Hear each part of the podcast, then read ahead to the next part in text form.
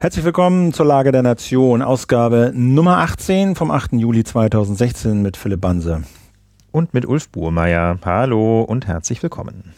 Ja, schön, dass ihr wieder eingeschaltet habt, äh, dass ihr uns im Ohr habt. Das freut uns. Und wie gesagt, es gab ja vor kurzem, das fällt mir jetzt gerade ein, eine kleine Welle auch an Reaktionen auf, wo hört ihr uns eigentlich? Da haben wir noch gar nicht drüber geredet. Hast du das mitgekriegt? Das war total schön. Das ja, war super nett. war also wunderbar. wirklich aus der ganzen Welt. Und das ist, das bleibt eine der fantastischsten Erfahrungen dieser ganzen äh, Podcast-Experience.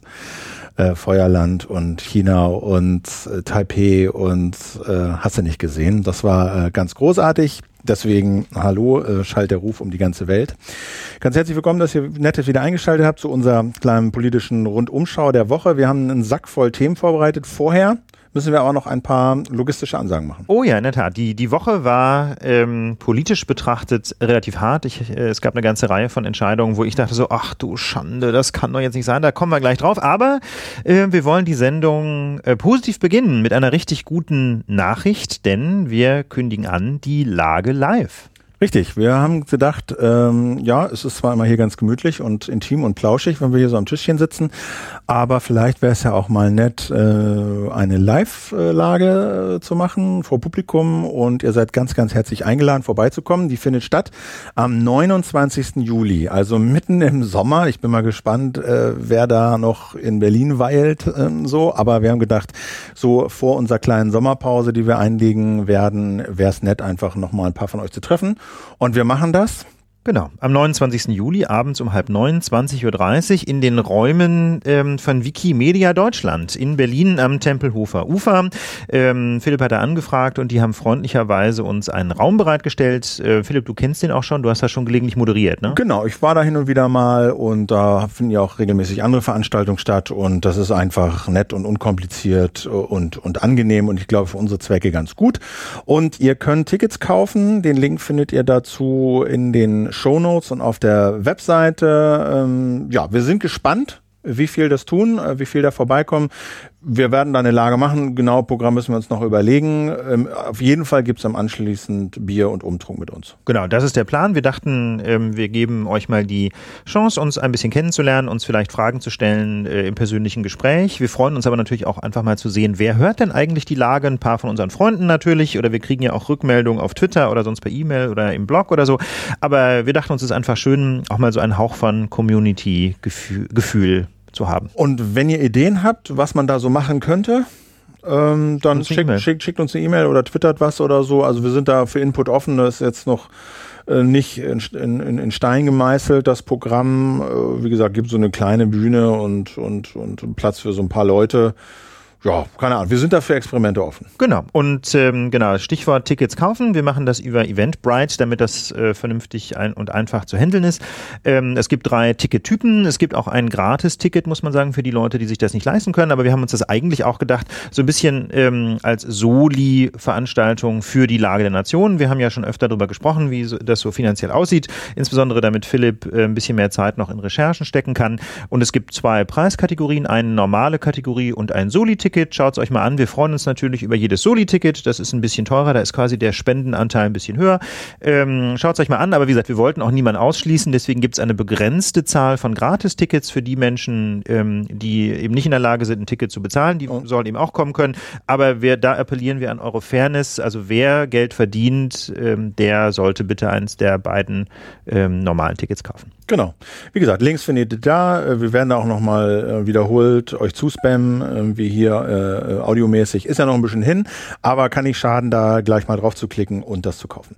Ähm, das führt uns noch ganz kurz zu einer zweiten logistischen Ansage und zwar äh, haben wir ein Newsletter eingerichtet unter Küchenstudio slash äh, Newsletter um einfach äh, vielleicht äh, mit euch äh, ein bisschen gezielter kommunizieren zu können. Also bisher ist es ja im Wesentlichen Twitter eigentlich, ein bisschen Facebook, aber äh, es gibt ja manchmal auch so Informationen wie vielleicht jetzt die hier oder auch mal andere Sachen, ähm, wo ihr vielleicht dann auch auf keinen Fall was verpassen wollt. Das können wir dann über diesen Newsletter abhandeln, da könnt ihr euch anmelden. Genau. Ähm, ja, Aber wir ja. versprechen keinen Spam, ne? Also wirklich nur Nein, das Sonderaktionen. ist wirklich Low Frequency, Genau. ähm, kein Spam, aber äh, wenn man über wichtige Sachen, die hier dieses Projekt betreffen oder vielleicht auch mal Informationen äh, die wir, die wir haben oder die wir vielleicht so im Podcast noch nicht gemacht haben oder oder oder wenn ihr da nichts verpassen wollt, dann meldet ihr euch da an. Küchenstudio slash Newsletter ist auch verlinkt in den Shownotes. Wunderbar. Und jetzt hinein in die politische Lage der Nation. Ein Thema, das uns in den letzten Wochen ja besonders intensiv beschäftigt hat. Da haben wir uns jetzt noch einen Aspekt rausgeschaut,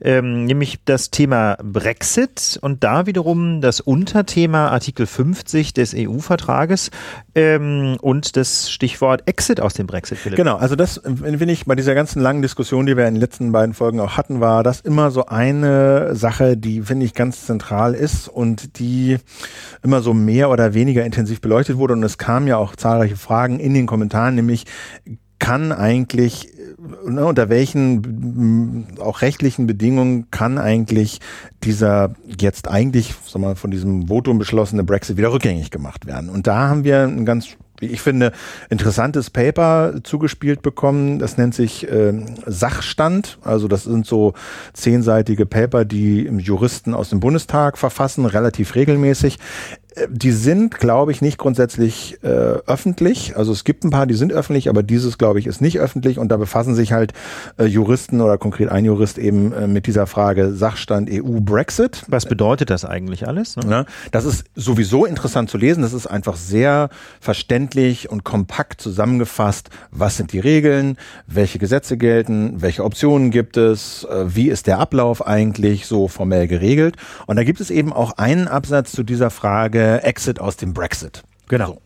Und, und äh, ja. vielleicht erstmal erstmal ein schönes Dankeschön an den Leaker. Ja, also die Lage der Nation wird langsam aber sicher ein investigatives Medium, wenn wir so weitermachen. Also wenn wir so weitermachen. also, äh, naja, ich nicht hab, so hochhängen, aber äh, naja. Ich habe mich jedenfalls sehr gefreut. Ja. Also das äh, da das finden wir natürlich großartig. Ne? Also wenn jemand an die Lage leaken mag, ähm, dann schauen wir uns das gerne an. Und in diesem Fall äh, war es ein Dokument, das ja in der Tat ähm, sehr genau passt zu den Themen unserer Sendung. Insofern äh, macht es gerne weiter so groß großartig, dass ihr uns das zugespielt habt. Genau, also da gibt's auf Seite 5 nämlich diesen einen Absatz, äh, der lautet, einer Ansicht, ne, das ist halt auch vorsichtig formuliert, einer Ansicht im juristischen Schrifttum zufolge besteht während der äh, laufenden Austrittsverhandlungen für das Vereinigte Königreich jederzeit die rechtliche Möglichkeit, von der Austrittsanzeige wieder Abstand zu nehmen. Exit vom Brexit. Also die Sache ist ja, wenn jetzt Großbritannien irgendwann mal wirklich formell diesen äh, Antritt, Antrag auf Austritt stellt, dann läuft ja eigentlich diese Zweijahresfrist. Genau, lass uns das noch ganz kurz wieder einmal ja. äh, für die Leute, die das noch nicht gehört haben. Ähm, also der rechtliche Rahmen für den Austritt aus der Europäischen Union ist eben dieser Artikel 50 des EU-Vertrages und da ähm, sind die Grundregeln dieses Austrittsverfahren beginnt mit einer äh, offiziellen Mitteilung des betroffenen Mitgliedstaates an die äh, Europäische Union. Und dann läuft eine Zweijahresfrist. Am Ende dieser Frist fliegt der Staat quasi raus. Da wird der Austritt wirksam. Wenn nicht die 27 restlich verbliebenen EU-Staaten einstimmig in den Nation, äh, im Rat äh, oder in nationalen Parlamenten, ich glaube, es müssen auch sogar die nationalen nee, Parlamente. Der Rat, glaube ich. Oder? Der Rat? der Rat? Okay, Rat oder die nationalen Parlamente. Jedenfalls müssen die äh, restlich verbliebenen einstimmig eine Verlängerung beschließen, was, glaube ich, ziemlich unwahrscheinlich ist zum jetzigen Zeitpunkt. Ähm, aber normalerweise endet nach zwei Jahren äh, diese Verhandlung und wenn es keine Einigung gibt, dann sind die eben Drittstaat, sind die raus. Das so. muss man sich überlegen. Ne? Das so. ist also mit anderen Worten, da gibt es keinen Halt auf der schiefen Bahn. So, und meine Überlegung war jetzt immer, und nicht nur meine, das haben wir ja letztes Mal äh, mit äh, Sven Giegold besprochen, ist, okay, jetzt sozusagen von diesem eigentlich nur politischen äh, Referendum zurückzutreten und sagen, ja, wir haben abstimmen lassen, aber ehrlich gesagt äh, ist das doch nicht so geil und wir bleiben alle drin und vergesst das mal mit dem Referendum, das ist politisch eigentlich nicht zu machen, sondern da wird jetzt irgendwann im Herbst diese Notice kommen und sagen, wir wollen austreten und dann beginnen diese zweijährigen Verhandlungen. Und es war ja immer die Frage, ja, und dann können die ja nicht 20, können die doch eigentlich 20 Monate verhandeln und dann stellt sich raus, ah, so richtig so geil ist das dann doch nicht irgendwie mit dem Austritt und dann könnten britische Politiker eigentlich hingehen und sagen, ja, Leute, wir haben dieses Referendum zur Kenntnis genommen, wir haben diese Notice gemacht, aber ehrlich gesagt, nach zwei Jahren oder knapp zwei Jahren Verhandlung, Leute, ganz im Ernst, das wird nichts. Das ist nicht gut für uns, deswegen ziehen wir diesen Antrag auf Austritt wieder zurück. So, und diese ähm, juristische Untersuchung des Bundestags kommt eben jetzt mit Verweis auf einen Artikel oder Blog-Eintrag oder so ist es ist eigentlich. Ein Artikel in einem juristischen Kommentar. Da, so, ne? Darauf, dass es wohl möglich ist. Es gibt dafür keinen Präzedenzfall, das gab es alles noch nie, das ist alles nicht wirklich äh, ne, durch ähm, jurisdiziert und irgendwie, aber zumindest gibt es offensichtlich äh, diese Möglichkeit. Es geht sogar noch weiter. Nee, das, nee, es gibt Leute, die das sagen. So, ja. So muss man das formulieren. Ja, ne? Genau. Es gibt ja. Leute, die das sagen, dass das geht. Und dann gibt es ja noch diese weitergedrehte Option, nämlich das Pull and Refile. Das damit zusammenhängt. Ne? Wenn man zurückziehen kann, dann kann man natürlich auch das quasi diese, die, diese Notification einfach nochmal abgeben. Was dann so ein bisschen so eine Art Bäumchen wechseldig ist. Ja. Ne? Also äh, austreten, also Notification nach Artikel 50, dann zurückziehen, dann irgendwie nochmal, wenn die Bedingungen irgendwie vielleicht dann so ein bisschen besser scheinen. Genau, und das führt uns jetzt zu der eigentlichen Diskussion, die wir mal ganz kurz nachzeichnen wollten. Ähm, wie denn da, ich finde nämlich, dass es ähm, sich sehr schön eignet, um mal so ein bisschen auch so juristische Argumentationstechniken einfach äh, an einem Beispielsfall mal zu erläutern. Vielleicht interessiert das ja den einen oder anderen. Ähm, wir, haben, wir haben das auch in den Kommentaren zur vergangenen Folge nämlich kurz diskutiert, weil unser Gast der vergangenen Woche, ähm, Herr Giegold, nämlich meinte, soweit er wüsste, wäre das völlig klar, dass man so diese Notification nach Artikel 50 wieder äh, zurückziehen kann. Wir haben das dann da nicht vertieft, das kam dann aber in den Kommentaren zur letzten Folge auf und ähm, da kam interessant interessante Argumente und die wollten wir einfach mal kurz nachzeichnen. Ne? Da hat uns nämlich eine Hörerin, es ist glaube ich, auf ein Gutachten des House of Lords hingewiesen. Das hat unser äh, Gast von vor ein paar Wochen, Christopher Lauer, auch auf Twitter ausführlich diskutiert.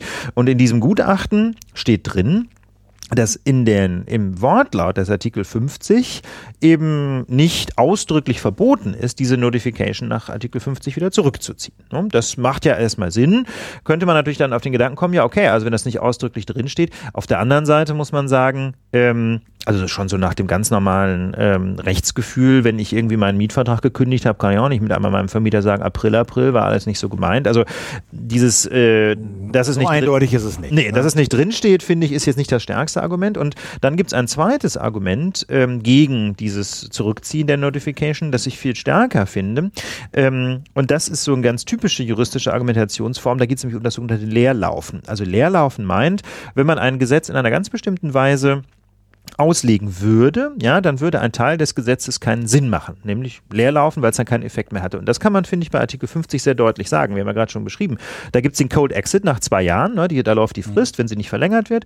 Und, ähm, und diese Verlängerung kann nur einstimmig passieren. Und diese ganzen Regelungen, zwei Jahresfrist, Verlängerung nur einstimmig, alles keinen Sinn mehr machen. hat alles überhaupt keinen Sinn. Wenn der, wenn der Mitgliedstaat, der eigentlich austreten will, einfach sagen kann, nö, Kinder, das war jetzt alles nur gar nicht so gemeint, dann sind diese beiden Vorschriften komplett sinnfrei.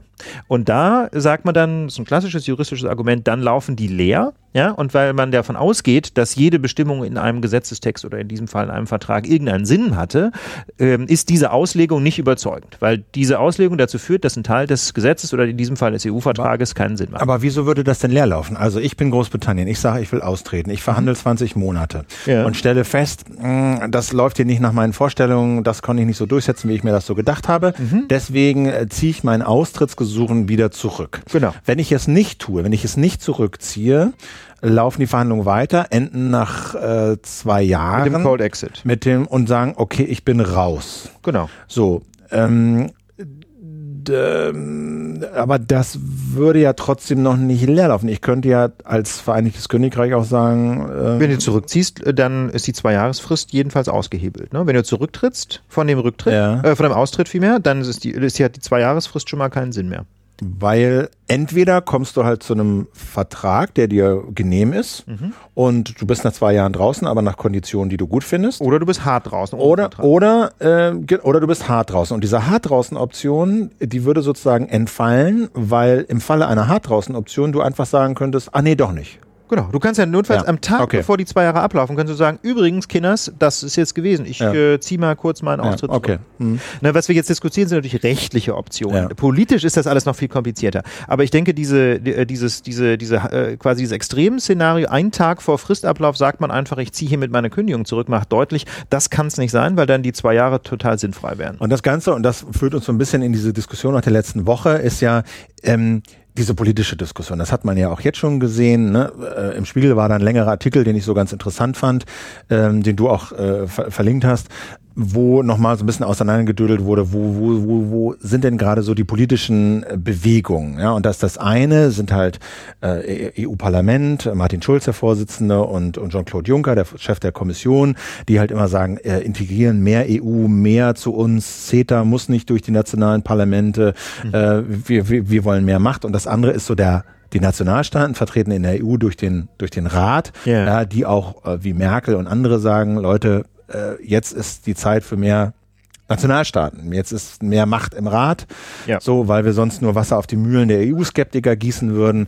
Und äh, gebt den Briten noch ein bisschen Zeit ja, äh, und dann die sollen sich das mal überlegen. Und äh, äh, ne, müssen wir jetzt auch nicht drängeln, bis die ihr Notice geben, lasst ihnen doch mal Zeit, bis sie das alles sich da sortiert Ja. haben und nur nicht stressen, so während äh, äh, während EU, also sozusagen so die EU-Apparatschicks, nenne ich sie mal, also mit Martin Schulz vom EU-Parlament und, und Jean-Claude Juncker eher so sagen, Leute, jetzt hier aber mal zackig und so schmerzhaft wie es geht und mehr Macht für die EU. Ja, wobei man sagen muss, ähm, ich glaube, da, da, da vermischen sich einfach auch so eine ganze Menge Ebenen. Ne? Also da gibt es natürlich zum einen äh, den Hintergedanken, zum Beispiel Martin Schulz und Jean-Claude Juncker, jetzt sind wir die Briten hoffentlich bald endlich los, ja, weil die, wie wir das ja auch in der Sendung äh, schon mehrfach gesagt haben, immer auf der Bremse stehen. Da haben wir wiederum von Sven Giegold gelernt, es gibt auch andere Staaten und die Briten stehen auch nicht immer auf der Bremse und immerhin, wenn irgendeine Regelung zustande kommt, dann setzen sie auch um. Also, wie soll ich sagen, jedenfalls meine persönliche Sicht, glaube ich, der Rolle des, des UK in so ein Europa, die war ein bisschen zu kritisch. Das muss man so deutlich sagen. Also wenn man das mal zugrunde liegt, was Sven Giegold sagt, sind die etwas konstruktiver schon, aber trotzdem gibt es eben dieses Gefühl, das ich da hatte, offensichtlich sehr weit verbreitet. Das ist also bei Juncker und, und Schulz sehr deutlich zu spüren. Die wollen am liebsten jetzt die Briten loswerden. Ne? Nachdem, äh, wo da jetzt also dieses Referendum so ausgegangen ist, nun soll eben auch bitteschön der Austritt kommen. Das kann man, glaube ich, sehr deutlich lesen. Und eine andere Frage ist, wie gestaltet man denn jetzt die EU eigentlich ähm, neu? Und da finde ich, vermischen sich wieder zwei Ebenen. Das eine ist nämlich die Frage, was, wofür ist die EU zuständig? Also Stichwort Kompetenzen der EU. Und das andere ist die Frage, wer entscheidet eigentlich auf EU-Ebene? Und ähm, bislang gibt es da eben die einen, die sagen, möglichst wenig Kompetenzen und möglichst viel Macht im Rat. Das ist also jetzt jedenfalls gerade scheint das die Reaktion der Regierungschefs zu sein, Merkel und Co. Ähm, und dann gibt es eben die, wie du sagtest, äh, die, die Leute, die eben so sehr EU-freundlich sind und sagen, am besten noch mehr Kompetenzen und mehr Macht fürs Europaparlament. Was mir persönlich eigentlich fehlt, ist so ein bisschen die vermittelnde Linie zu sagen, wir lassen es bei der Kompetenzverteilung. Ne? Also zum Beispiel. Ne, aber wir, um den Satz zu Ende zu bringen. Wir Ja. lassen es bei der Kompetenzverteilung, aber wir stärken das Europäische Parlament. Genau, aber um das noch, nur um das zu erklären, würde ich auch so sehen. Aber man muss halt wissen, es gibt halt, äh, sagen wir mal, Politikfelder, für die fast ausschließlich die EU heute zuständig ist. Absolut. Und es gibt Politikfelder, wo die EU eigentlich nichts zu sagen hat. Zum Beispiel Verteidigungspolitik. Verteidigungspolitik ist eigentlich eine ziemlich nationale Angelegenheit. Es gibt so eine Art EU-Armee und es gibt auch so ein bisschen so ein bisschen Koordination, aber letztlich hat, haben EU-Institutionen da wenig zu sagen. Genau. Bei bei der Landwirtschaft ist es völlig anders. Oder Fischerei. Oder Fischerei oder so, ja, Ja. wo wo fast alles äh, in, in in Brüssel vom Parlament, Rat und auch auch auch der Kommission äh, geregelt wird. Und es geht, wenn es darum geht, Kompetenzübertragung, ist immer die Frage: Sollen wir jetzt zum Beispiel Verteidigung auch nach Brüssel machen? Zum Beispiel. Ja. Ne? So. Und da würde ich auch sagen, nö. Nö. Macht erstmal die Kompetenzen, die ihr habt. Ja. Ja. Macht die transparenter, macht die demokratischer. Und auch vielleicht so ein bisschen effektiver hier Und da. effektiver. Also ich bin mir, also manchmal funktionieren die Dinge äh, auf europäischer Ebene fast ein bisschen zu gut, ja. Also wenn irgendwelche Grundrechte im Schnellverfahren beschnitten werden, wie bei der Vorratsdatenspeicherung damals oder wie jetzt zum Beispiel die Diskussion über Netzsperren, ja, das ist vielleicht mal einen eigenen Themenblock wert, müssen wir jetzt nicht vertiefen, aber es gibt jetzt eben eine neue Initiative, die äh, auf EU-Ebene, die sich zum Ziel gesetzt hat, ähm, dass Provider Inhalte im Netz sperren müssen. Ja. Die Zensurdebatte aus Deutschland von vor ein paar Jahren wird da wieder aufgegriffen. Ähm, und das geht mir persönlich viel zu schnell. Ne? Also da habe ich ganz große Bedenken, ob man da wirklich so durchregieren kann, äh, wie das jetzt anscheinend gerade passieren soll. Ähm, aber jedenfalls wollte ich nur auf diese verschiedenen Ebenen hinweisen. Genau, das ist ganz wichtig, Kompetenzen genau. Mhm. einerseits und die Frage, wie werden sie dann letztlich wahrgenommen. Ne? Genau. Also mein, meine These wäre immer, wenn man für irgendwas schon zuständig ist, dann soll es auch gut funktionieren. Niemand hat was davon, wenn zwar die EU kompetent ist, im Sinne von zuständig ist, aber dann äh, quasi mit zwei dicken Bleikugeln an Beinen äh, durch die Gegend läuft.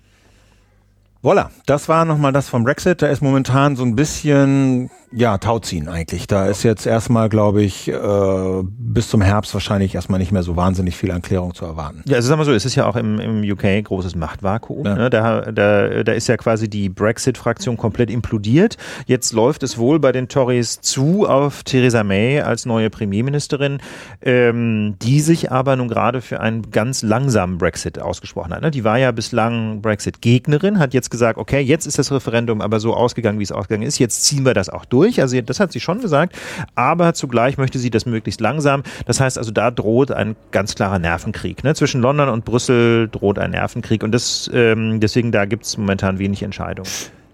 Der Bundestag hat äh, am Donnerstag dieser Woche die Reform des deutschen Sexualstrafrechts beschlossen und zwar einstimmig. Entscheidungen. Ja. Einstimmig. Das gibt es nicht oft. Ja, das gibt es nicht oft, das stimmt. Und das finde ich umso verwunderlicher, als dass es ja doch sehr kontrovers debattiert wurde. Ja, es gibt ja auch ganz breite Enthaltungen. Ne? Also Grüne und Linke haben sich ah, enthalten. Stimmt, genau. also, also, sie haben nur nicht dagegen Gegen gestimmt, gestimmt aber, aber sie haben sich enthalten. Genau, das, das, das stimmt auch. So, dann, das ist ein bisschen, ein bisschen umfassenderer Block, den haben wir immer schon mal angerissen, aber ich denke, heute ist der Tag und äh, die Ausgabe, in der wir das dann abschließend mal beurteilen sollten. Genau. Einstimmig beschlossen, Sexualstrafrecht. Ähm, sag noch mal ganz kurzer Reminder, wie war es bisher? Ja, also wir hatten eigentlich ja auch gedacht, wir haben noch mal einen Interviewpartner, aber die, die beiden, die wir gefragt haben, haben gekniffen. und, ähm, und deswegen machen wir das jetzt mhm. quasi äh, im, im Lage der Nation Team. Genau. Ja, was galt bisher? Ähm, es gilt auch zur Zeit. Vergewaltigung. Ja, genau. Es still, gibt's, gilt auch noch äh, im Strafgesetzbuch, äh, steht im Paragraph 177 sexuelle Nötigung ähm, und Vergewaltigung geregelt. Und ähm, bislang gilt, es muss jemand einen anderen nötigen, sexuelle Handlungen an sich zu dulden oder an, oder an dem Täter oder einem Dritten vorzunehmen. Das ist, äh, und Nötigung bedeutet in diesem Fall auf eine von drei bestimmten Weisen den anderen dazu bringen, nämlich mit Gewalt, durch Drohung, mit einer gegenwärtigen Gefahr für Leib oder Leben oder indem eine bestimmte schutzlose Lage ausgenutzt wird. Das heißt also, ne, dass, äh, dass sexuelle Handlungen vorgenommen werden, reicht alleine nicht, sondern da muss noch diese Nötigung dazukommen und das war eben sehr kritisiert worden von äh, letztlich ja auch einer sehr breiten Front, kann man glaube ich sagen, ähm, als zu eng. Und das Schlagwort, unter dem diese Diskussion geführt wurde, war dann Nein. Nein heißt Nein. Und das soll jetzt dieses Gesetz umsetzen. Und äh, wenn ich das richtig gelesen habe, gilt jetzt sozusagen, ähm, dass, äh, sag mal, um eine äh, sexuelle Handlung als, als, als strafwürdig zu betrachten, wenn die Frau Nein sagt oder äh, und beziehungsweise ihren Willen erkennbar zum Ausdruck bringt. Also wenn genau. du eine sexuelle Handlung gegen den erkennbaren Willen einer Frau oder eines Mannes durchführst. Genau. Das klingt ja erstmal, ja, das, äh, das das klingt wasserdicht. Ja, das, das klingt erstmal wasserdicht und äh, das haben wir ja auch schon mehrfach gesagt, so als soziale Regel ist das, denke ich, auch völlig klar, dass man jetzt also niemanden zu, äh, mit, mit niemandem etwas anstellt, ja, was der oder die nicht will, das sollte eigentlich völlig klar sein. Aber gerade auch in sexueller Hinsicht. Aber jetzt wurde aber auch viel über dieses, äh, ne, also der Schlüsselbegriff und das Problem ist ja gegen den erkennbaren Willen. Warum ja. ist das, warum, warum, warum ist das so, so strittig, dieses, der erkennbare Willen? Ja, das, äh, man muss einfach sagen, da äh, ist gut gemacht gemeint, wieder einmal nicht dasselbe wie gut gemacht. Denn äh, die Juristerei ist einfach ähm, ein relativ kompliziertes Geschäft, wo Formulierungen eine große Rolle spielen, wo auch Wörter teilweise eine Bedeutung haben, die sich nur für Fachleute erschließt. Und leider scheint es so zu sein, dass äh, der Bundestag mit dieser Formulierung gegen den erkennbaren Willen ähm, einfach so ein bisschen rumgeschlampt hat, weil sie nämlich das, was sie einfach wollen, ne, Stichwort Nein heißt Nein, wohl offensichtlich nicht so richtig in den Gesetzeswortlaut hineinbekommen haben. Und das führt jetzt wohl dazu, das ist jedenfalls der Stand der Diskussion äh, unter, unter Juristen und Juristinnen, ähm, dass man das Gesetz durch, die, durch eine Auslegung äh, in der Praxis erst wieder richtig handhabbar machen muss. Stichwort ist dabei eben dieser erkennbare Wille, denn die Vergewaltigung oder auch die sexuelle Nötigung soll ja weiterhin ähm, kein Fahrlässigkeitsdelikt sein. Man soll die quasi nicht aus Versehen begehen, sondern die soll weiter ein Vorsatzdelikt sein. Und Vorsatzdelikte bedeuten haben zwei Elemente. Man muss etwas wissen und man muss es etwa billigen, um das ein bisschen plastisch zu machen. Vielleicht, ähm, äh, was man ja, was man ja zum Beispiel vorsätzlich auch begehen kann, ist eine Körperverletzung. Ne? Und äh, wenn ich jetzt jemanden schlage, dann dann weiß ich, jedenfalls halte ich es für möglich, dass ich damit ähm, Schmerzen verursache, also eine äh, Gesundheitsbeschädigung. Und ähm, das muss ich natürlich auch billigen. Und wenn ich jemanden schlage, ist das völlig klar. Dann gibt es aber natürlich auch Fälle, ähm, wo das nicht ganz so klar ist. Also einer der ganz klassischen Fälle so aus der juristischen Ausbildung ist einer, der heißt der Lederriemenfall. Da hat jemand einen anderen mit einem Lederriemen gewürgt ähm, aus einem bestimmten Grunde, das ist jetzt egal. Ähm, und die Frage war aber, hat er gewusst, dass derjenige bei diesem, mit diesem Würgen äh, auch zu Tode kommen kann? Da würde man sagen, das hat er jedenfalls wohl für möglich gehalten, ne? wenn man jemanden mit so einem Riemen am Hals wirkt, klar. Aber die Frage war, hat er das dann auch gebilligt? Und da war es zum Beispiel so, der wollte eigentlich überhaupt nicht, dass der stirbt. Der wollte den würgen, aber er wollte eigentlich nicht, dass der stirbt. Und da hat aber dann der BGH irgendwann gesagt, ja, da muss man sich dann schon entscheiden. Ne? Wenn du dann, wenn du wirkst, ja, und wenn du auch weißt, dass du den dabei töten kannst, dann äh, wird dir das ausgelegt als gebilligt haben, auch wenn du, wenn es dir eigentlich total unlieb war, denn sonst hättest du es ja sein lassen. Aber bleib, kommen wir nochmal zu diesem, zu, zu dieser, zu dieser ähm, jetzt äh, Vergewaltigung und Nein heißt Nein und, und erkennbaren Willen. Also das heißt ja in der konkreten Fall ist ja der strittige Punkt, ähm, ähm, Mann und Mann oder wie zwei Menschen haben, haben, haben, haben zusammen Sex mhm. und ähm, der eine, die eine von beiden sagt, äh, nein, also wie drückt sich sozusagen dieser erkennbare Will aus? Nein ist eine Möglichkeit, aber ja. es reicht ja auch Weinen zum Beispiel. Ja, das, das Problem ist halt, dass erkennbar eigentlich nicht zusammenpasst mit der Struktur eines Vorsatzdelikts. Also wie gesagt, Vorsatz bedeutet Wissen, wenigstens im Sinne von Möglichkeit und dann billigen, wenigstens im Sinne von damit abfinden. Das bedeutet, ich muss erkannt haben, dass jemand nicht will. Ja. Wenigstens im Sinne von vielleicht will sie nicht oder vielleicht will er nicht und dann muss ich aber trotzdem gehandelt haben. Das wäre ein klassisches Vorsatzdelikt. Erkennbar hingegen bedeutet eben gerade nicht erkannt haben, auch nicht im Sinne einer Möglichkeit, sondern erkennbar ist eine objektive Formulierung, die mit dem, mit dem Täter überhaupt nichts zu tun hat. Und das ist eine klassische Formulierung, Erkennbarkeit, Vorhersehbarkeit, die eigentlich zu einem Fahrlässigkeitsdelikt gehört. Obwohl der Bundestag nach allem, was man äh, in der Diskussion gehört hat, eigentlich wollte, dass es bei einem Vorsatzdelikt bleibt, hat er einfach quasi den, das Codewort Wort verwendet für ein Fahrlässigkeitsdelikt. Das heißt also, ähm, ähm, so wie es jetzt formuliert ist, kann es passieren, also wir beide, ich sage jetzt mal, wir beide. Bei uns geht was. Bei uns geht was, ne? wir ja. beide haben jetzt Sex und ähm, du beschwerst dich hinterher, sagt der Philipp hat mich irgendwie vergewaltigt und, und weil ich habe doch geweint ja. und ich sage, ähm, Nö, habe ich, hab ich nicht mitgekriegt. Bei uns geht's immer härter zu. So. Das ist halt normal. habe ich, hab ich nicht mitgekriegt. Was macht man dann? Ja. Habe ich, hab, und dann ja, sagen alle, genau war, war doch erkennbar. Und ich sage, ja, aber habe ich nicht mitgekriegt. Tut mir leid. Genau. Und das ist, das ist ein wunderbares Beispiel, was du bringst, denn das macht genau diesen Unterschied deutlich. Bei einem Vorsatzdelikt muss das Gericht dann klären, hat er es erkannt, wenigstens für möglich gehalten, dass der Ulf nicht will und trotzdem gehandelt. Das wäre ein Vorsatzdelikt. Im Fall der wir sind Erkennbarkeit. Auf ein Gleis gekommen. Sind, aber ja, aber ist doch super. ja, okay. Das bringt es vor allem mal von diesem nervigen Mann-Frau-Schema runter. Genau, ich finde genau, das, super. Okay, alles klar. Mhm. Ähm, Orgie der Nation. Genau, genau. Und okay. genau, äh, genau. Do, Do, Dr. Banse-Team, ja. Genau, okay. Ähm, also vor, beim Vorsätzlichen muss man dann prüfen, hat er es erkannt, der Philipp? Wenigstens im Sinne einer Möglichkeitsvorstellung, dass der Ulf nicht wollte mhm. ja, und trotzdem gehandelt. Jetzt steht aber im Gesetz drin, nicht, er hat, hat er erkannt, wenigstens im Sinne von für möglich halt, im Gesetz steht erkennbar. Und das hat eben mit dir zunächst mal nichts zu tun, sondern das ist eine objektive Frage. Hätte irgendjemand an Philipps Stelle erkennen können das? Und, Und das was ist, bedeutet das dann? Das, also das heißt doch in der Regel dann immer, ja, also wenn jemand wirklich geweint hat, also mhm. in der, in der, in der Verhandlung kommt raus, ja, hat, hat geweint, mhm. ja, ähm, und ich sage aber als, als Angeklagter, mhm. habe ich aber nicht gesehen. Aber es war objektiv war es erkennbar. Genau, das ist genau das Risiko, dass diese verschlammte Tatbestandsfassung jetzt mit sich bringt. Was ist die Folge dann davon? Dass, wenn, wenn, wenn du Pech hast, prüft das Gericht nicht, ob du das konkret erkannt hast, oder für möglich gehalten hast, sondern ob es objektiv erkennbar, erkennbar war. war. Und dann bin ich Vergewaltiger. Dann bist du Vergewaltiger, obwohl du es nicht mal für möglich gehalten hast. Das ist natürlich eine falsche Anwendung des Gesetzes, weil sich aus, den, aus der Diskussion ergibt, dass das nicht gemeint ist. Aber der Gesetzgeber hat halt, wie gesagt, das Codewort für Fahrlässigkeit ins Gesetz geschrieben. Das weil ist, das wäre, ja. weil ich hätte dann, äh, normalerweise hätte ich sozusagen dann fahrlässig gehandelt, wenn, wenn, also wenn du geweint genau. hast. Ja. Ich habe es aber irgendwie nicht mitgekriegt. Genau hätte es aber mitkriegen können, habe mich aber irgendwie nicht genug drum gekümmert und deswegen genau, habe ich genau. fahrlässig. Hättest es erkennen können. Das ist genau, das ist genau der Kern des Fahrlässigkeitsvorwurfs. Ne? Äh, das ist ja auch keine Ahnung, wenn bei einer Geschwindigkeitsübertretung, das ist ja der Klassiker, was man, was eben so fahrlässig vorkommt. Ja. Zwar eine Ordnungswidrigkeit, keine Strafe, aber da hast du das ja auch mal. Hättest du auf den Tacho geguckt, hättest du es erkennen können. Aber das würde dazu führen, das vergrößert ja sozusagen eigentlich die Verurteilungswahrscheinlichkeit. Zwar nicht wegen Vorsatz, aber wegen Fahrlässigkeit. Genau. Und das Problem ist aber, der Gesetzgeber wollte ja gar kein Fahrlässigkeitsdelikt ah. schaffen. Das heißt, das ist, das ist einfach das Problem. Der, der Grundgedanke, nein heißt nein, ist ja völlig richtig. Sie hätten einfach nur das erkennbar weglassen sollen. Hätten Sie reingeschrieben gegen den Willen, dann hätten wir genau das, was bei einem, was bei einem Vorsatzdelikt normalerweise auch ist, hat das für möglich gehalten, hat das, ähm, und das würde ja schon reichen. Jetzt steht aber drin erkennbar und das ist halt das Codewort für Fahrlässigkeit. Das ist wirklich, muss man einfach sagen, Schlamperei, weil das ja offensichtlich nicht gemeint war.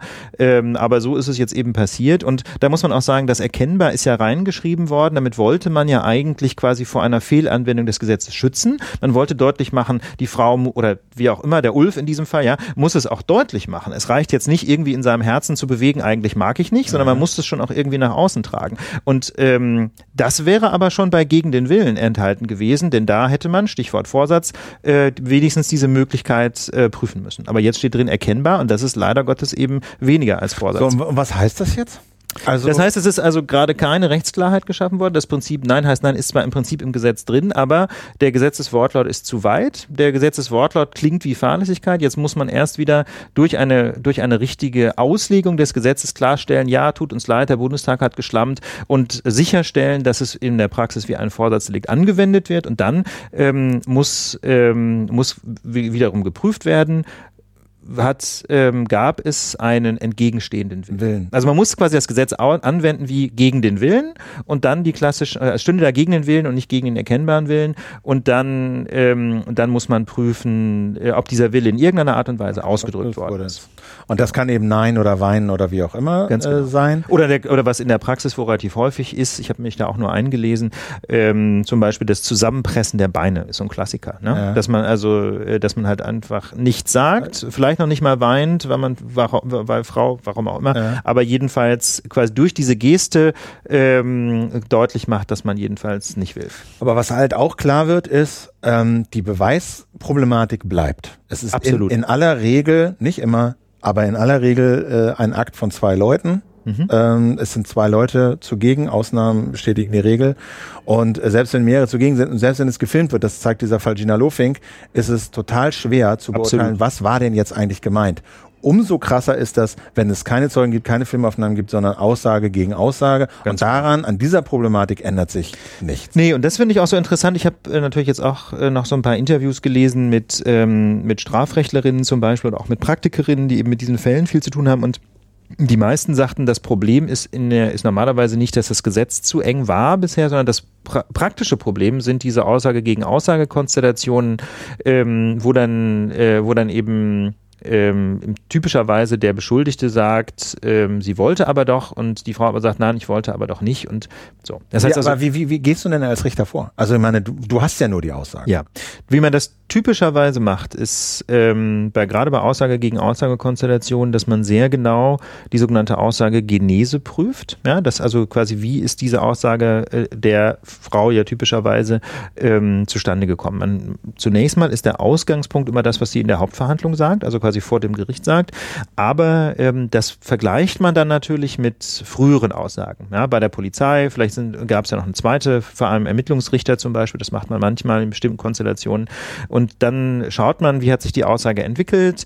Ähm, das muss nicht unbedingt bedeuten, dass die Aussage immer dieselbe gewesen sein muss. Ne? Wenn sogar immer dieselben Worte verwendet werden, ist das häufig sogar eher ein Kriterium dafür, dass die Aussage auswendig gelernt ist, sondern es gibt eine ganze, aber es gibt eine ganze Reihe von sogenannten Realkriterien, die man an Aussagen anlegen kann und die dann dafür sprechen, dass die Aussage, wie man so schön hat, einen, ähm, einen Erlebnishintergrund hat. Gibt es denn äh, beweisbare, ich sage jetzt mal, äh, Sachen wie, äh, weiß nicht, äh, Gentests, äh, Spermaproben, Verletzungen, die da irgendwie eine Rolle spielen? Nö, typischerweise ist, hier steht ja nicht der Geschlechtsverkehr als solcher in Rede, sondern die Frage, war das jetzt konsentiert oder nicht? Ja.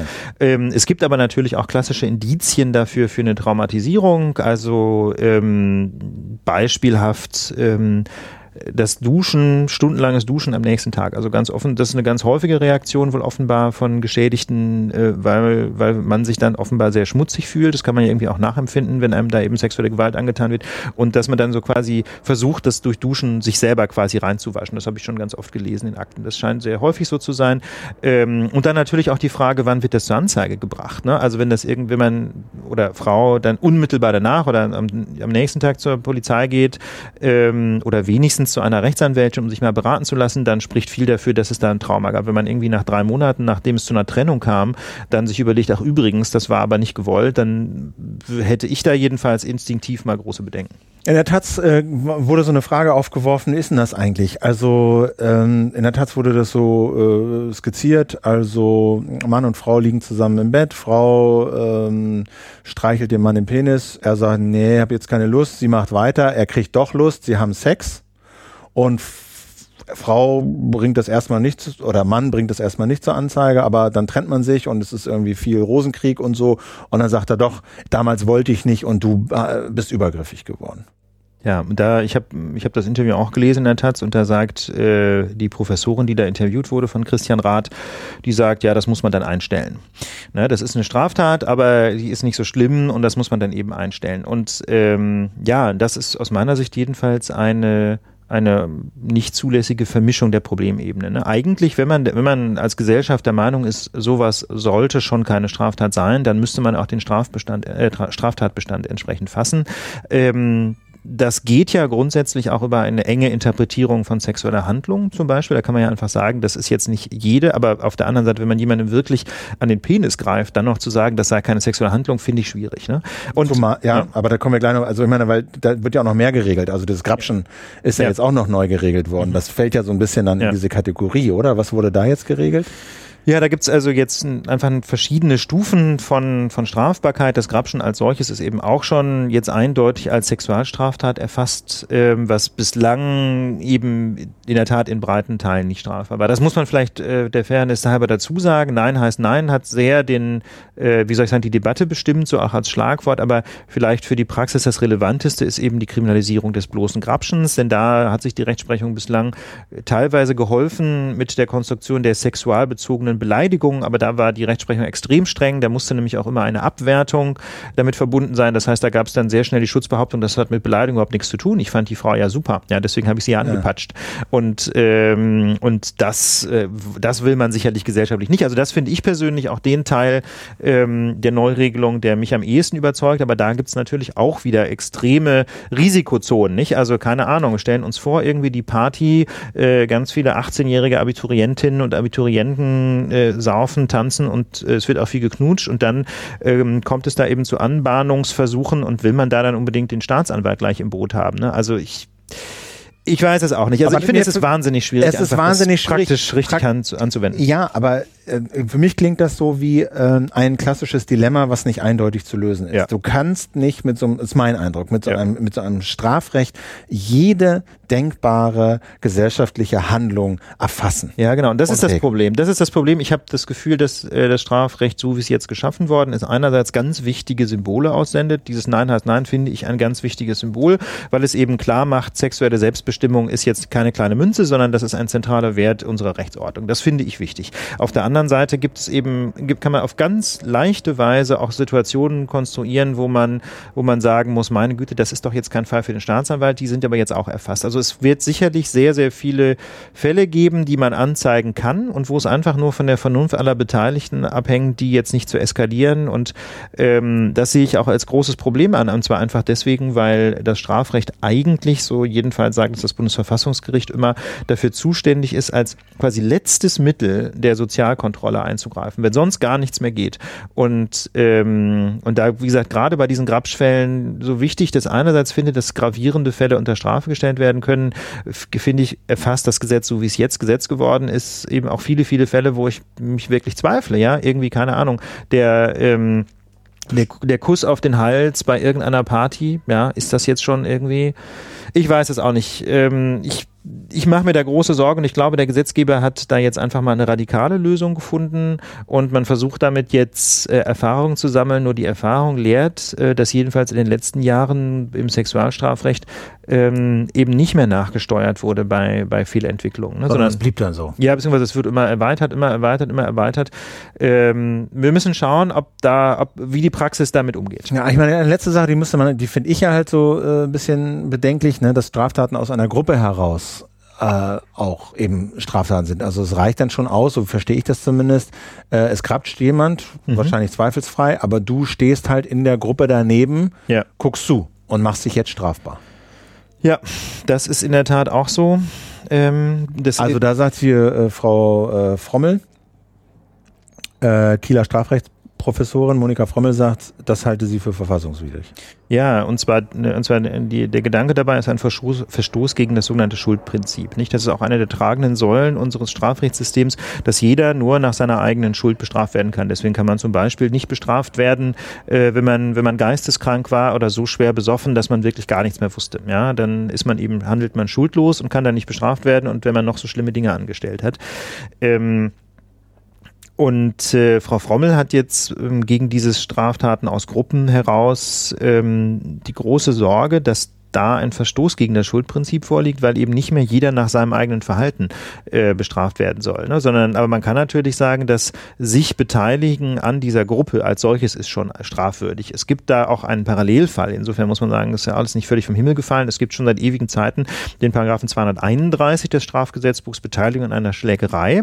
Und da äh, kann man wiederum gucken, wie man äh, oder sich ansehen, wie man sowas rechtsstaatlich präzise regeln kann. Auch diese Norm wird schon kritisiert, traditionell, aber das denke ich geht noch in Ordnung.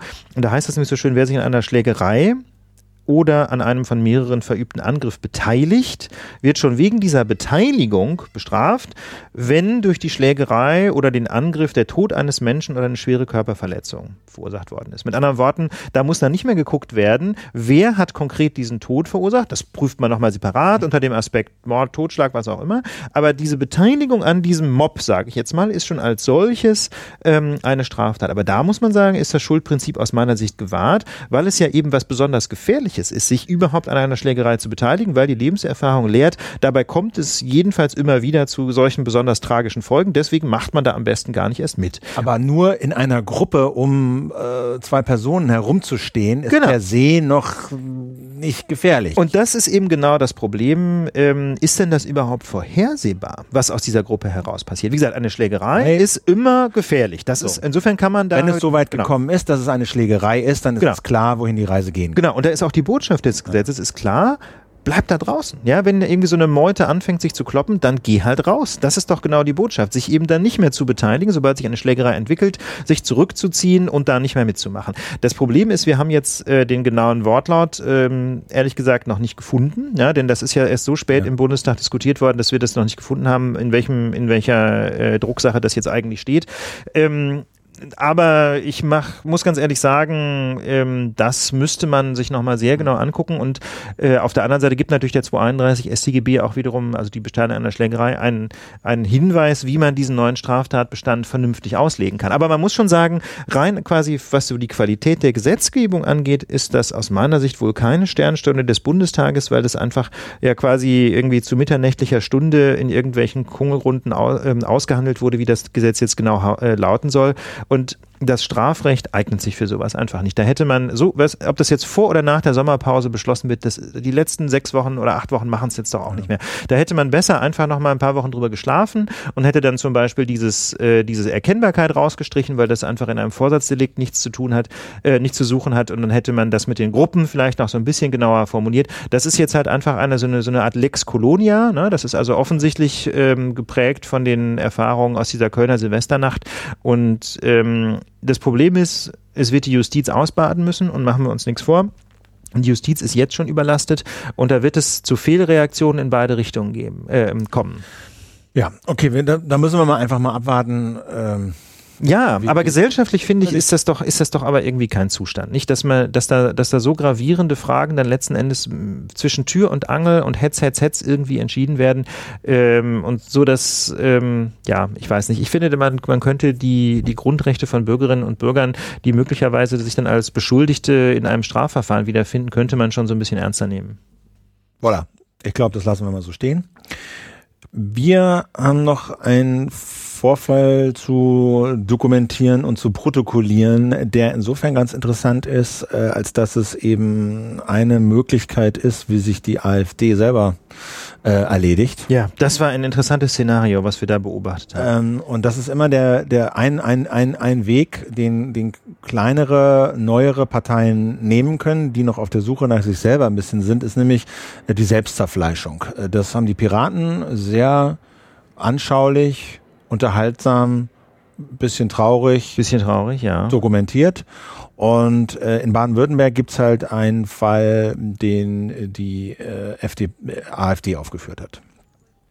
Und zwar geht es da um einen äh, Abgeordneten der baden-württembergischen Landtagsfraktion, nämlich Wolfgang Gedeon, der unstrittig antisemitische Schriften äh, verfasst hat. Naja, also es gibt da schon auch noch so ein bisschen Diskussionen. Es werden jetzt gerade Gutachten geschrieben darüber, wie denn diese Schriften zu werten sind. Mhm. Jedenfalls, der, der Herr Gedeon ist ein pensionierter Arzt, ja, und er hat alles Mögliche publiziert, was jedenfalls schräg ist. Ja, Verschwörungstheorien über den Einfluss des Judentums, ja, verharmlosende Beschreibung des Holocaust, da wird dann von Schandtaten gesprochen anstatt von Massenmord. Ei- Einigen Ja. Schandtaten oder Ja, also jedenfalls relativierend und, äh, und die und die Holocaust-Leugner, immerhin jedenfalls nach deutschem Recht ja Straftäter, ne, ist ja verboten, die Holocaust-Lüge, werden als Der Dissident. Holocaust zu leugnen ist verboten. Ja. Weil du sagst, es- die Holocaust-Lüge ist Ja, die, verboten. Hol- ja, genau, die Holocaust-Lüge, also das Also dieser den Begriff, gegeben habe. ja, mm, genau, mm. genau. Ähm, äh, und diese, also die Holocaust-Leugner werden, werden verharmlosend wohl in seinen Schriften als Dissidenten bezeichnet. Ne? Dissidenten, das sind ja eigentlich die, die Recht haben und in, in verbrecherischen Regimes irgendwie andere Meinungen vertreten. Also das muss man schon sagen, der, der Herr Gedeon äh, vertritt ganz offensichtlich Dinge, die jedenfalls sie auf den ersten Blick ziemlich antisemitisch klingen. Und Frauke Petri, also die beiden Bundesvorsitzenden der AfD, Frauke Petri und, und Jörg Meuthen, waren sich da auch oder sind sich da, glaube ich, auch einig, dass äh, sie äh, so einen äh, Menschen nicht äh, in ihrer Partei oder zumindest nicht in der Fraktion haben wollen. Aber Aber er wollte halt nicht gehen. Also Jörg Meuthen ist halt äh, einer der beiden Bundesvorsitzenden der AfD und er ist eben auch Vorsitzender der Fraktion der AfD im baden-württembergischen Landtag. Und der hat halt offensichtlich schon länger versucht, diesen Herrn Gedeon zum Austritt zu bewegen, was ihm nicht gelungen ist. Muss man sich mal überlegen, ne? Also Wahl ist erst ein paar Wochen her. Das war eine der ersten Folgen der Lage der Nation, war die Wahl in Baden-Württemberg. Das muss man sich überlegen. Der, es ist jetzt also nicht so, dass sich nach Jahren irgendwie rausstellt, der Mann ist schwierig, sondern es ist offensichtlich so, dass der von Anfang an, und es handelt sich ja um Schriften, die hätte man ja mal googeln können, dass der von Anfang an höchst problematisch war. Aber gut, dann hat man also versucht, Herr Meuthen insbesondere hat sich da engagiert, äh, Herrn Gedeon erst zum Austritt zu bewegen. Als das nicht geklappt hat, wollte man ihn ausschließen. Das Problem, dafür gilt eine Zweidrittelmehrheit und die ist nicht zustande gekommen. Und daraufhin äh, ist halt Herr Meuthen äh, mit 13 anderen äh, Abgeordneten aus dieser AfD-Fraktion ausgetreten und hat eine eigene Fraktion aufgemacht. Das muss man sich mal überlegen. Wenn, wenn man quasi den Nazi oder den, den Antisemiten aus der eigenen Fraktion nicht los wird, dann verlassen einfach alle anderen, die ihn gern loswerden wollen, die Fraktion. So, die Das sind ist dann, die sind dann ausgetreten, haben eine eigene Fraktion gegründet, die, die Alternative für Baden-Württemberg. Und Kaum äh, war das geschehen. kaum war das geschehen, äh, flog Frau Petri ein. Und Herr, und Herr äh, Gedeon trat dann am Abend des Tages selber aus, aus der ne? Fraktion. Also Frau Petri, das ist wohl, glaube ich, auch nicht strittig, hat ihn sozusagen dazu bewegt, dann wirklich zu gehen. Und Frau Petri hatte damit natürlich die Hoffnung, dass sich diese beiden Fraktionen wieder vereinigen. Aber das ist durchaus bislang nicht zustande gekommen. Nee. Jetzt haben wir die Situation, wir haben einen Solo-Abgeordneten, Herrn Gedeon. Wir haben eine Rumpf-Fraktion der AfD mit neun Leuten Ja. und wir haben eine neue Fraktion, Alternative für Baden-Württemberg, mit 13 Leuten. Und jetzt ist Herr Meuthen, also der ehemalige Vorsitzende der AfD-Fraktion und jetziger Vorsitzender der Alternative für Baden-Württemberg-Fraktion, der jetzt versucht noch, ah, ich glaube, vier aus der alten Rumpffraktion abzuwerben, damit diese alte Rumpffraktion ihren Fraktionsstatus verliert, keine Fraktion mehr sein kann. Und damit wäre der Name frei. damit wäre der Name frei, so Domain-Claiming irgendwie so. Hier ersteigern Sie bitte diesen Namen. Und ähm, er sich dann mit seiner Alternative für Baden-Württemberg wieder eine Alternative für Deutschland-Fraktion umbenennen könnte. So, das ist momentan, glaube ich, so der Status. Da muss man mal ganz klar sagen, einmal mit Profis arbeiten. Also äh, ne, die beiden sind Bundesvorsitzende der AfD, die sich da sozusagen gezofft haben und äh, Mo- die sind sich halt überhaupt nicht grün. Meuthen ist stocksauer, dass Petri dabei in sein Revier eingeritten ist, Ja. um da für klare Verhältnisse zu sorgen, die er offensichtlich vorher nicht hatte herstellen können. Sie aber auch nicht, denn die Leute sind sich jetzt ja noch weniger grün als vorher. Ne? Das heißt also, erst reitet sie ein, ja, als müsste die AfD Baden-Württemberg Nachhilfe bekommen von der Bundesvorsitzenden und dann ähm, ist der Effekt dieses Einreitens ganz offensichtlich alles andere als konstruktiv gewesen. Ja, also ich finde es, ich finde es einen sehr, sehr skurrilen Vorgang, ähm, der jedenfalls zeigt, dass man es hier nicht mit Profis zu tun hat. Das wirkt auf mich eher so ein bisschen wie so ein, wie so ein Kampf zwischen irgendwelchen K-Gruppen. So, also, äh, also da, da ist halt noch, die sind halt noch sehr mit sich selbst beschäftigt, so in, in vielen Dingen. Ne, das ist bei so relativ neuen Parteien äh, ja häufig der Fall, dass sich da alle möglichen Figuren sammeln, gerade wenn es so ein bisschen am rechten Rand ist, aber das war bei den Piraten auch ja so, da haben sich alle möglichen Figuren ja gesammelt und da muss man dann erst einen, äh, einen Umgang mit denen finden, ausschließen, äh, umstimmen, wie auch immer. Ähm, das ist so ein Beispiel. Die Frage ist halt, äh, wie lange und wie sehr sind sie mit sich selbst beschäftigt? Ja, sie haben ja erst Herrn Luke rausgejagt, gesagt und äh, dann war Petri und die ist jetzt auch umstritten, ihr Führungsstil und es gibt da so die alten rechten Garden von Höcke bis Gauland, äh, die mit Petri halt gar nichts anfangen können und jetzt ist halt irgendwann Wahl. Also da muss man mal sehen, äh, wie sehr die so mit sich selbst beschäftigt sind und wie die sehr die dann irgendwie kampagnenfähig sind. Ja, das muss man, das muss man abwarten und ähm, letztlich verweist dieser Konflikt natürlich ähm, auf die Gretchenfrage, die die AfD im Grunde schon immer beschäftigt hat, nämlich wie hältst du es mit den Nazis in den mhm. eigenen Reihen. Ne?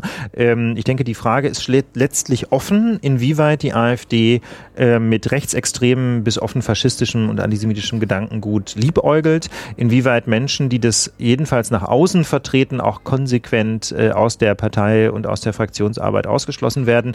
Und ich denke, der Fall macht sehr deutlich, ähm, dass äh, die Partei etwa in der Hälfte gespalten ist. Nicht ganz. Es gibt offensichtlich eine kleine Mehrheit, sagen wir mal, die äh, gegen Antisemitismus äh, zu stimmen bereit ist, aber es gibt eben keine so klare, eindeutige äh, Parteilinie an dieser Stelle. Und das als solches finde ich persönlich schon ausgesprochen besorgniserregend, ne? dass da, dass also ein solcher offener Antisemitismus nicht auch zu offenem Ausschluss der entsprechenden Person führt. Ähm, wir der, sag mal so, der Deutschlandfunk und Zeit Online haben ein interessantes Strategiepapier oder Konzeptpapier in die Hände bekommen. Das genau. nennt sich äh, Cyber, ja. Cybersicherheitsstrategie für Deutschland 2016. Ja, das ist ganz lustig. Ähm, wieder ein Fall von investigativen Journalismus. Ne? Das Rechercheteam von ARD, Süddeutscher Zeitung und von wem noch? Äh, und, und ah, ich glaube WDR, ja. ARD, WDR und Süddeutsche Zeitung, ne? das ist so das klassische mhm. Rechercheteam. Ähm, das hat ja schon sehr viele Leaks veröffentlicht. Äh, das bekannteste war vielleicht der Iconal-Leak äh, über die Zusammenarbeit von BND und NSA. Ähm, jetzt gibt es ein neues äh, Rechercheteam, einen neuen Rechercheverbund, jedenfalls inoffiziell zwischen Patrick Beuth und Kai Biermann von Zeit Online und äh, Falk Steiner, ehemals Falk Lücke vom Deutschlandfunk. Und denen ist eben dieses Papier zugespielt worden. Ein zunächst mal mal ähm, nur im Bundesministerium des Inneren erarbeitetes Papier. Wird jetzt abgestimmt äh, zwischen den genau. Ministerien und soll im Kabinett dann im Herbst verabschiedet werden. Genau. Und Anlass, naja, Cybersicherheitsstrategie, wir erinnern uns zum Beispiel daran, dass der Bundestag äh, komplett befallen war äh, von ja, Schadsoftware und äh, ganze Rechner ausspioniert wurden und monatelang äh, quasi nichts passiert ist beziehungsweise nicht klar war, wer war es eigentlich. Das ist ja bis heute nicht klar. Das ist bis heute nicht klar, aber ne, das dann auch alles zu desinfizieren und wieder äh, auf, auf äh, stabile Beine zu stellen. Also das muss man sagen, da hat sich der Bundestag extrem verwundbar gezeigt und das, obwohl die Bundestags-IT äh, ja extrem restriktiv ist. Ne? Also die blockieren ja völlig unbedenkliche Software wie zum Beispiel Verschlüsselungssoftware für E-Mail. Ja, da werden dann irgendwelche Sicherheitsbedenken vorgeschoben. Gleichzeitig kultiviert man aber eine Windows-Monokultur im Bundestag, die so sagen jedenfalls viele Cybersecurity-Spezialisten, ähm, zentrale Ursache ist für die Sicherheitsprobleme. Aber gut, und das war so ein bisschen, das war das so ein bisschen, der, Gau, der, Hintergrund. Ne? Das war der, ja. das war der, glaube ich, mit so ein Auslöser, ohne das jetzt genau zu wissen, aber könnte ich mir gut vorstellen, dass das halt äh, ein extrem blamables, auch internationales Ereignis war. Und da hat jetzt das Innenministerium so eine Strategiepapier, 33 Seiten vorgelegt und so skizziert, wie das so in Zukunft alles äh, gehandelt werden soll. Und äh, bevor wir auf die Bewertung gehen, versuchen wir das nochmal ganz kurz zu skizzieren. Also im Wesentlichen soll, glaube ich, wenn ich das richtig sehe, unter dem äh, unter der Ägide des Bundesinnenministeriums äh, drei äh, Institutionen äh, dafür zuständig sein. Zwei gibt es schon: das Bundesamt für Sicherheit in der Informationstechnik. Genau, das ist ja die ehemalige Hauptstelle für Chiffrierwesen des BND, muss man wissen. Ja, die kommt äh, diese diese Abteilung kommt also eigentlich aus dem BND. Äh, klingt erstmal sehr unabhängig, das BSI ist aber de facto eben angesiedelt beim Innenministerium. Genau. Die sollen sozusagen Methoden und Instrumente der Angreifer analysieren und würden dann so für technische Beratung auch bereitstehen. Das ist so das eine. Das zweite, äh, was es auch schon gibt, ist das Cyberabwehrzentrum in Bonn. Mhm bisher völlig unterfinanziert und irgendwie interessiert sich niemand dafür. Aber BSE und Cyberabwehrzentrum sollen eben jetzt aufgerüstet werden, mehr Geld und Personal bekommen. Genau. Bislang muss man nämlich auch da wieder sagen, war das Cyberabwehrzentrum im Wesentlichen teuer. Ne? Der Bundesrechnungshof hat sehr deutlich kritisiert, dass die zwar viel Geld verbrennen und viele Mitarbeiter haben, aber im Ergebnis nichts bringen. So, und dieses Cyberabwehrzentrum soll halt staatliche Behörden miteinander verbinden, eben auch BSI, also Bundeswehr, Polizei, Geheimdienste bis zum Zoll. Mhm. Und dann soll eine neue, dritte Institution gegründet werden und die nennt sich Computer Emergency Response. Was, wo steht das T für? Ähm, weißt du das? Team. Team, einfach Team, ne? Genau. Also kurz CERT. Und das soll sowas sein wie das Lagezentrum. Ja, also wo Behörden und Unternehmen halt melden können, wenn sie angegriffen wurden und dann wird delegiert. Und dazu, also das sind so diese drei Institutionen, die es gibt und dann oder zwei gibt's, eine äh, gibt's zwei sind oder die es dann geben soll, sozusagen die so das, das Rückgrat ausmachen. Und zwar alle unter dem Dach des Innenministeriums. Genau. Dreimal Cybersicherheit beim Innenministerium. So, und dazu sollen äh, noch drei äh, weitere Institutionen sogenannte Quick Reaction Forces bekommen. Also Teams, die zum Beispiel dann mit Leuten und Technik in den Bundestag einrücken können. So mit Wenn- Fallschirmen. ja, mit Fallschirm, Hubschrauber, ja, über, über der Fahne abgeworfen und sagen so, okay, where's the problem? Ja. ähm, Erst schießen, dann fragen. Pro Mr. Wolf hieß er, glaube ich, ne? Irgendwie Problem Solver? Genau, okay. Ähm, also davon soll, also ihren Mr. Wolf sollen also drei Einheiten bekommen. Einmal das, das BSI, da soll das dann heißen Mobile Incident Response Team, MIRT. Das Bundesamt für Verfassungsschutz soll so eine schnelle Eingreiftruppe kriegen, die soll Cyber Team heißen. Und das BKA, Bundeskriminalamt, soll eine Quick Reaction Force. so. ne? Also diese, die kriegen dann so, so Truppen, die dann halt schnell irgendwo hingehen können.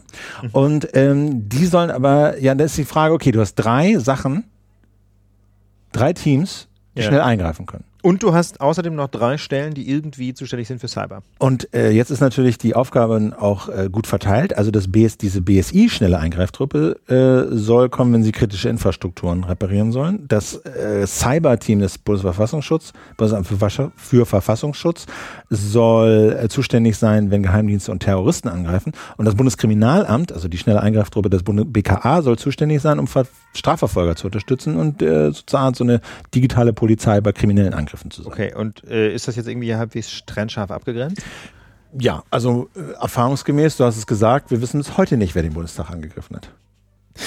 Ja, Ja. Wird, das, wird das denn jetzt besser, wenn, wenn, wir, wenn, wir, wenn wir drei Stellen haben im Geschäftsbereich des BMI plus drei äh, Quick Reaction Forces? Also ich glaube nicht, also weil das, das Wesen dieser Angriffe ist ja ganz oft, du weißt entweder ganz spät oder nie, wer es war, mit welchen Motiven es war und äh, kannst dementsprechend auch schwer zuordnen, wer dieser drei, wer, wer, wer, welche dieser drei schnellen Eingreiftruppen denn zuständig sein, schon gar nicht im Moment, wo es passiert. Jetzt, jetzt bilden wir doch einfach mal einen Fall. Stellen wir uns mal vor, irgendwelche Cyberterroristen ja, haben es geschafft, irgendein Rechenzentrum erfolgreich zu hacken, das äh, die deutschen Überlandstromleitungen kontrolliert. Gibt's irgendwie sowas wird es ja geben. Ja, ich kenne Genau. mich damit nicht aus, Kritische aber Infrastruktur Genau, das ist sicherlich eine kritische. Jetzt stellen wir uns mal, irgendwelche Terroristen haben es geschafft, sich da reinzuhacken und verlangen jetzt irgendwie eine Million Bitcoins, sonst schalten sie einfach den Strom Nee, ab. sie, die, sie, schalten, sie erhöhen die Drehgeschwindigkeit bei allen Landstrom-Windrädern in Schleswig-Holstein, bis sich dann Schleswig-Holstein gen Dänemark aufmacht.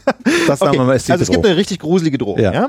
Und jetzt, jetzt prüfen wir das doch einfach an diesem schönen Beispielsfall mal durch. Wir haben hier drei Quick, Re Quick Reaction Forces. Welche der drei Quick Reaction Forces ist denn zuständig? BSI, kritische Infrastrukturen. Ja. Sind die zuständig?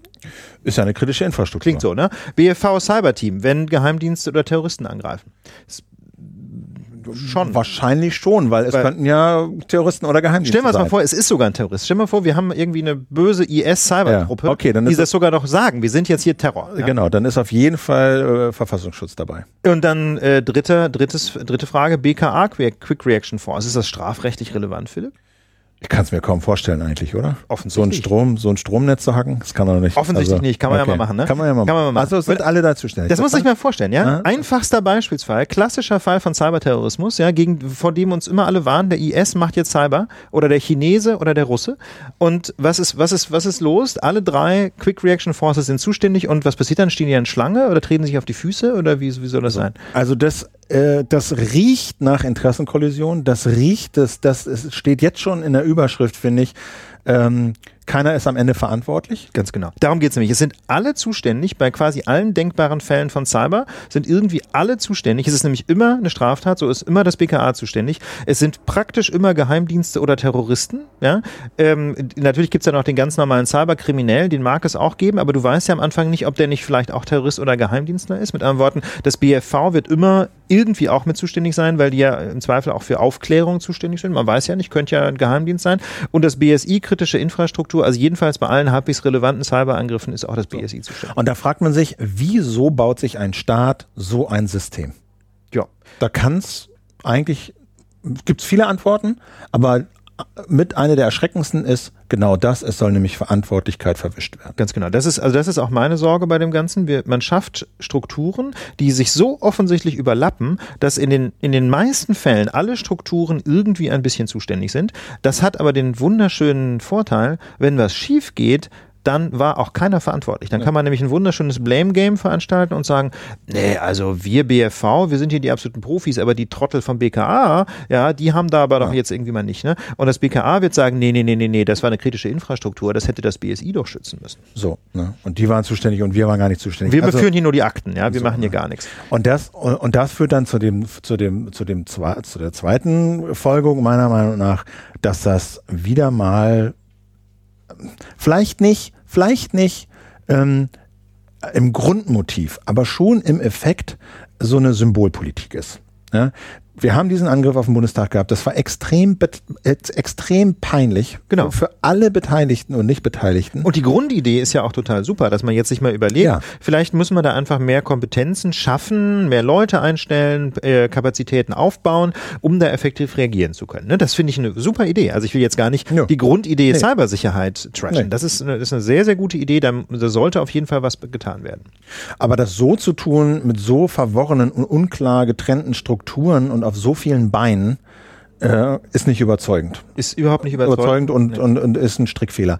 Jetzt sollte man aber dazu sagen, was ich interessant fand, zumindest in dem Zeitartikel, den die drei genannten Kollegen geschrieben haben, wurde auch erwähnt, dass es um Haftung beispielsweise genau. gehen soll. Da habe ich mich natürlich sehr gefreut. Ja, ja, da haben wir auch mehrmals drüber geredet.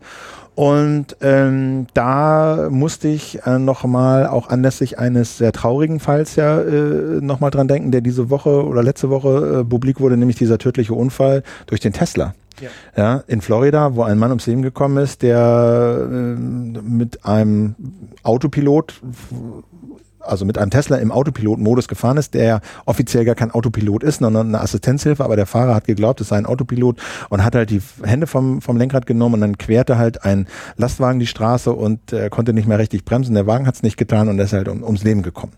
So, und Tesla sagt, ja, das, die Software, das war doch alles Beta. Das war doch alles noch Versuchsmodus. So, ja. Und das ist natürlich, finde ich, wieder so ein Fall, äh, kannst du doch nicht machen. Ja, du kannst doch nicht irgendwie Leute mit einer Beta-Software äh, auf die Straße lassen, von der sie dann glauben, dass da ein Autopilot und dann hinterher sagen, so tot hin und wieder, die Kamera konnte das überhaupt nicht erkennen, diesen weißen Laster, der da kreuzte, der war doch überhaupt kein Kontrast zum weißen Himmel. Das war eine Beta-Software. Ja, und ja, das, ähm, und äh, dann hat sich ein bisschen später noch der israelische, glaube ich, Hersteller dieser ja, Software zu Wort genau. gemeldet und sagt, und das fand ich wirklich großartig, das war, das war fast wie Satire. Der sagte nämlich, äh, ja, also das Szenario kreuzender Querverkehr, das kommt erst im Update 2018. Genau.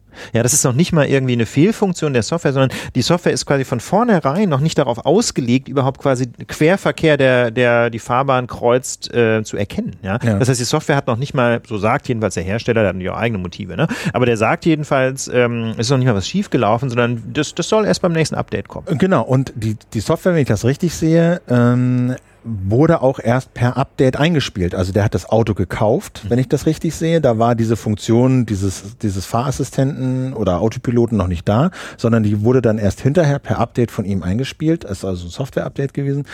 Und äh, das hat nochmal deutlich gemacht, äh, wo diese Probleme dieser ganzen Softwarehaftung äh, liegen. Und wenn das jetzt, sagen wir mal, im Rahmen so einer Cyberstrategie angegangen werden soll, muss man das natürlich begrüßen, auch wenn noch offen ist, wie das dann konkret aussehen soll. Ja, also ich finde, ich finde diesen Punkt auch sehr ähm, bedenkenswert. Ähm, aber die Grundidee, wir schaffen jetzt einfach mal ganz viele neue Behörden, also ja. sechs oder jedenfalls ganz viele neue Einrichtungen mit ganz vielen neuen Stellen. Das ist, muss man sagen, einfach die Lösung von vorgestern. Ne? Einfach nur ganz viele Beamte zu schaffen, die ähm, deren Kompetenzabgrenzung nicht klar ist. Ähm, das kann aus meiner Sicht jedenfalls nicht die Lösung sein, ähm, solange man eben offensichtlich äh, offensichtliche andere Methoden Methoden überhaupt nicht ergreift. Also gerade die Frage, wie, wie schafft man ähm, Software oder generell informationstechnische Systeme, die als solche sicherer sind. Ne? Diese Frage stellt man sich ja überhaupt nicht, sondern es wird, es wird immer nur passiv reagiert auf irgendwelche, also quasi wie das Kaninchen vor der Schlange wird reagiert, ähm, wenn es einen Cyberangriff gibt, aber die Systeme möglicherweise so zu gestalten, dass sie weniger anfällig sind für Cyberattacken, indem man beispielsweise eben im Bundestag nicht mehr sagt, wir haben hier diesen einen Rechner, der auf allen Schreibtischen steht, sondern man, man definiert definiert zum Beispiel die Standards, wie man auf den Mail-Server oder auf den Drucker zugreift und dann kann jeder sein eigenes System einsetzen, sodass das Hacken äh, exponentiell schwerer wird. Auf diese Gedanken kommt man gar nicht erst. Und da muss man einfach sagen, da sieht man, ähm, es fehlt, glaube ich jedenfalls, bei den Leuten, die solche Dinge schreiben, einfach an der technischen Expertise. Es gibt sicherlich auch im Innenministerium den einen oder anderen, der sich damit auskennt, aber dieses Papier atmet, ähm, atmet einfach den Geist ähm, von Administration und nicht von IT. Aber deswegen sollen ja externe Experten mehr eingebunden werden. Schauen wir mal. Und, äh, Vielleicht gibt es ein Update des Cyber, der Cybersicherheitsstrategie, Philipp. Wer weiß. Meinst du, es ist noch eine Beta-Version, ne? Es scheint mir eher so eine Alpha zu sein und jetzt schauen wir mal, was da noch bei rauskommt. Ja, Alright. das soll es für diese Woche gewesen sein. Ich würde auch sagen, die, Vielen, vielen Dank für eure Aufmerksamkeit. die Lage der Nation ist wie immer ausführlich und abschließend analysiert. Abschließend analysiert. Wir danken euch, dass ihr dabei wart und freuen uns weiterhin, wenn ihr uns das ein oder andere Sternchen im iTunes Store, im, genau, im iTunes Store schenkt. Ja, denn wir haben gesehen, es sind diese Woche, glaube ich, wieder etwa 20 Reviews dazugekommen. Ganz herzlichen Dank dafür. Ähm, wir freuen uns einfach sehr darüber, dass euch die Lage gefällt oder jedenfalls so vielen die Lage gefällt. Und wenn sie euch mal nicht gefällt, schreibt uns am besten eine E-Mail mit ein paar Sätzen, was wir besser machen können. Äh, kleines Aperçu, ich habe eine Rückmeldung aus, ähm, aus, äh, wie sagt man, aus äh, dem, aus einem großen deutschen äh, Rundfunkanstalt äh, Ah. bekommen. Äh, die äh, ging dahin so, ey, ich gucke jeden Morgen in die äh, iTunes-Hitparade und klatsche dreimal in die Hände, äh, wenn ihr vorm äh, Hintergrund des DLF in der Hitparade seid. Also da beobachtet man das äh, sehr äh, aufmerksam. Ähm, wie gesagt, also diese Hitparade ist merkwürdig, keiner weiß, wie sie zustande kommt, aber sie hilft halt irgendwie, ne? Und mal Leut- ganz ehrlich, Leuten also uns auf die Spur zu kommen. Platz 1 oder Platz 2 in der, in der Rubrik Nachrichten Podcast ist schon geil. Das ist nett, ne? Ist motiviert, ist nehmen, wir, schön. nehmen wir gerne Genau. mit, freuen wir uns. Wenn ihr noch nicht getan habt, klickt auf äh, Ticket kaufen in den Shownotes. Äh, die äh, Lage der Nation live das erste Mal am 29. Letzte Sendung vor der Sommerpause. Genau. Wir freuen euch zu sehen. Freuen uns, euch zu sehen.